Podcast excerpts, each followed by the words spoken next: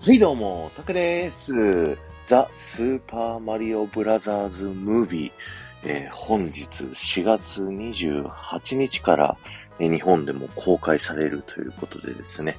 えー、ネタバレありの感想を話していきたいなと思っております。え映画のね、えネタバレなしで見たいよっていう方はですね、えー、こちらの配信は聞かないように、えー、気をつけていただければなと思っております。よろしくお願いします。ということでですね、えー、話していきたいと思うんですけど、まあ、まずね、あの、感情的なところ、あのこの作品全体としてどうだったかってネタバレなし感想でも話したんですけど、僕は本当にマリオをね、あのスーパーマリオブラザーズってファミコンのやつから、最新作の任天堂スイッチのマリオまで、もうほぼ全部のマリオを携わってきた。あの、自分でやったのもそうだし、やってない作品でも何かしら動画とかを見て、こう、み、やってるのを見てるっていうところがあるので、本当に、すごいね、楽しくて、で、ゲームをやってる時のマリオって、自分の分身なんですよね。そんな自分の分身のマリオが、こう映像作品になって、こう実際動いて喋るっていうので、この映画のマリオ自体も自分をね、なんかこう、分身かのように思って活躍してるっていうのを見ると、いや、すごくね、あの、より楽しいかなと思います。で、えー、任天堂のね、宮本さんっていうマリオの生みの親の方、生みの親の方がね、あの、インタビューでも言ってましたけど、ゲームをやってる方はもちろん楽しい。そして、ゲームをやっていない方も楽しめるようにっていうので、いろいろね、こう、説明とかがこう、丁寧にされてる感じがします。なんですけど、あの、ストーリーとしては複雑じゃなくて、もうゲームで、こう、あった通りの感じ。えー、大魔王クッパがね、えー、キノコ王国を滅ぼそうとして、えそれをマリオ、ルイージ、ピーチが阻止するっていうようなね、こう王道ストーリーになってるんですけど、予告編の中までだと、あのー、クッパがね、滅ぼすだけな感じの演出があるんですけど、あの、ここからもういきなりネタバレいきますけど、あの、ちゃんと映画を見ると、ちゃんとクッパがピーチを好きなんですよ。だから、最初、あの、クッパは、あの、空飛ぶクッパ城乗ってピーチ城に向かってるんですけど、あの、ピーチたちキノコ王国を滅ぼすというよりは、最初は結婚を求婚しに向かうっていう風にね、なってて、これもちゃんとすごい原作の映画に忠実な設定になってるなぁと思ってすごくね、あの、感動しました。なんで、あの、クッパがね、この、この映画唯一歌を歌うシーンがあるんですけど、あの、クッパがピーチをこう大好きすぎるっていう、ピーチズっていうね、あのバラードを歌うんですけど、もうこれはね、本当に爆笑だった。あの、ぜひネタバレなしで、あの、ぜひ劇場でね、聞いていただきたいんですけど、あの、今 TikTok とかね、見るとね、海外のやつとか YouTube とかでバンバン出ちゃってるから、できればそこを見ずにね、頑張って、あの映画館まで足を運んでください。はい。そう。で、あと、物語のね、こう全体のプロットが、ルイージが捕まって、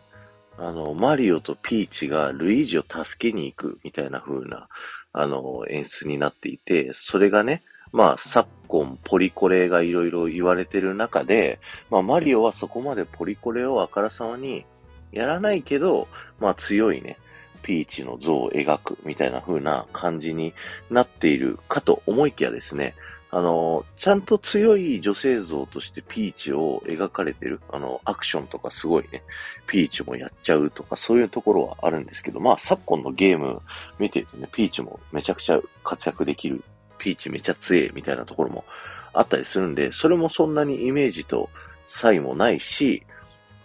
あと物語の後半で、ちゃんと、そのピーチが捕まっクッパに捕まり直してですね、えー、マリオとルイージが最後、最終決戦に、えー、行くっていう、そういった展開もきっちり用意されてるので、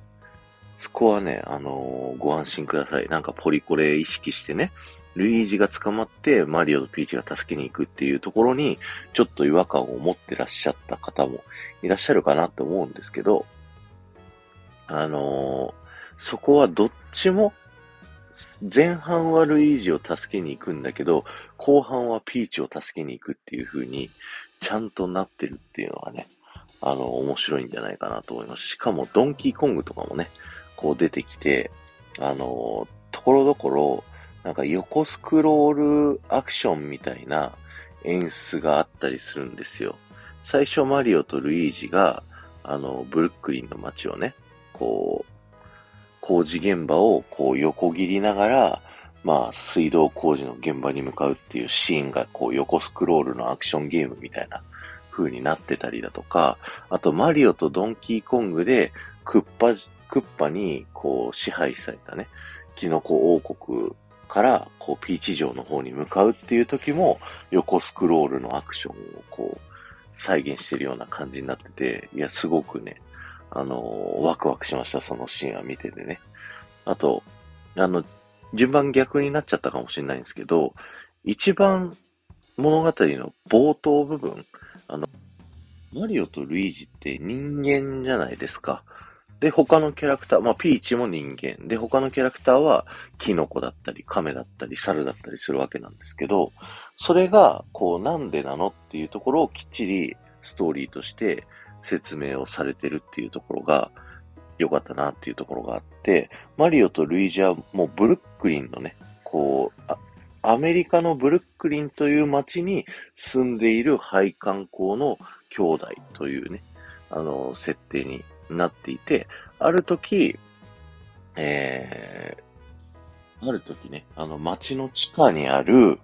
えー、巨大な土管の中に、こうね、まあ、水道管工事のために入った地下に行ったら、こう、謎のワープ土管があって、そこに入ってしまったら、えー、キノコ王国とか、クッパ王国にそれぞれ、マリオはキノコ王国、ルイージはクッパの王国にそれぞれ迷い込んでしまって、ルイージは捕まっちゃった。で、マリオはルイージを探しに行くっていうようなね、そんなストーリーになってるんですけど、ここのね、あの人間界から迷い込んでマリオたちのあの、あの世界に行くっていう、このプロットは、あの、昔ね、実写映画化して、ちょっとね、あのー、いろいろ話題になった映画、スーパーマリオ魔界帝国の女神をね、どことなくこうリメイクしてる感じがあって、そこもまたちょっとね、僕もニヤリとした感じですね。あの、スーパーマリオ魔界帝国の逆中もですね、あの人間界からちょっと異世界に行っちゃって、こう、デイジーかなその時は。を助けるっていう物語なんですけど、まあ、出来がすごく良くなかったっていう風にね、こう言われてる映画になるんですよね。あの、なので、そのちょっと出来が悪かった昔の映画をちょっと作り直すかのように、ちょっと最初の導入部分のストーリーっていうのはどこかにやってる感じ？最後のクッパとの決戦も人間界に戻ってきて、人間界でクッパとマリオとルイージが戦うっていう風になってるので、あの、まあ、全体的なプロットは、この実写版ハリウッド映画のマリオとちょっと似てるところがあるなというふうに、えー、思いました。なおかつ、構成としてはそんなところかな面白かったのは。あとはもう本当にいろんなところに散りばめられてる、あの遊び心っていうのがすごく良くて、BGM とかがね、こうマリオのててんてんててんてんが入ってたりだとか、あと、あのー、背景とかに昔のゲームの、例えばアイスクライマーの、あのー、白いクマのキャラクターが映ってたりだとか、なんかレトロゲームエリアみたいなね、キノコ王国の中にそういったお店があって、そこでスーパーファミコンのマリオワールドのヨッシーの顔が描かれてるコインがあったりとか、そういう本当にゲームのああ、これ懐かしいって思える、いろんな要素。あ、そうそう、あの、マリオの本家の声優さん、マリオとルイージの声優さんと同じ声優さんがやってるんですけど、その声優さんも登場してたりだとか、そういったゲームファンがすごい、こう、おーって思う演出もあれば、あの、王道ストーリー、あのー、で、もうこれこそマリオだなっていう、これこそピーチだな、これこそクッパだなっていうのが、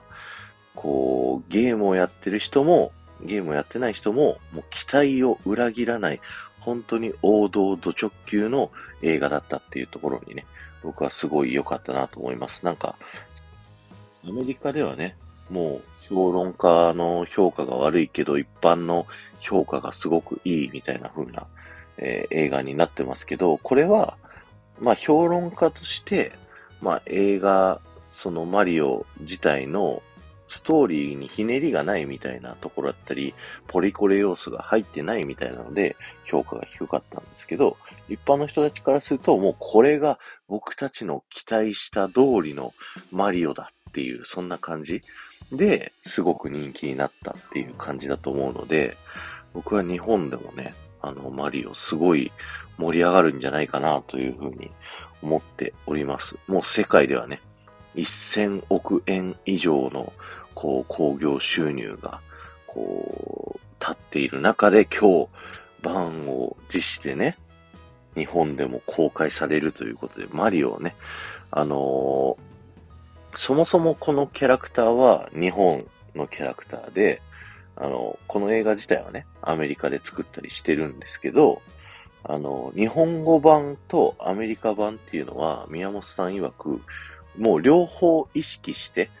えー、作ってるんですって。なんで、日本語版と英語版で、あの、口の動きとかは一緒なんだけど、どっちもセリフが合うように意識して口の動きとかを作ってるみたいなんですよ。だから、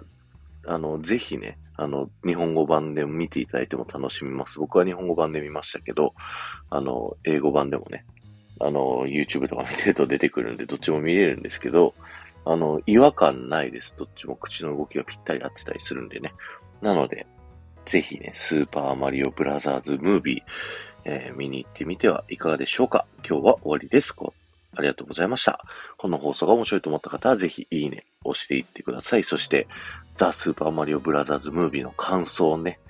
見たりだとか、楽しみっていうコメントとかね、ぜひ、このコメント欄に残していっていただけると僕はものすごく喜びますので、よろしくお願いします。ではまた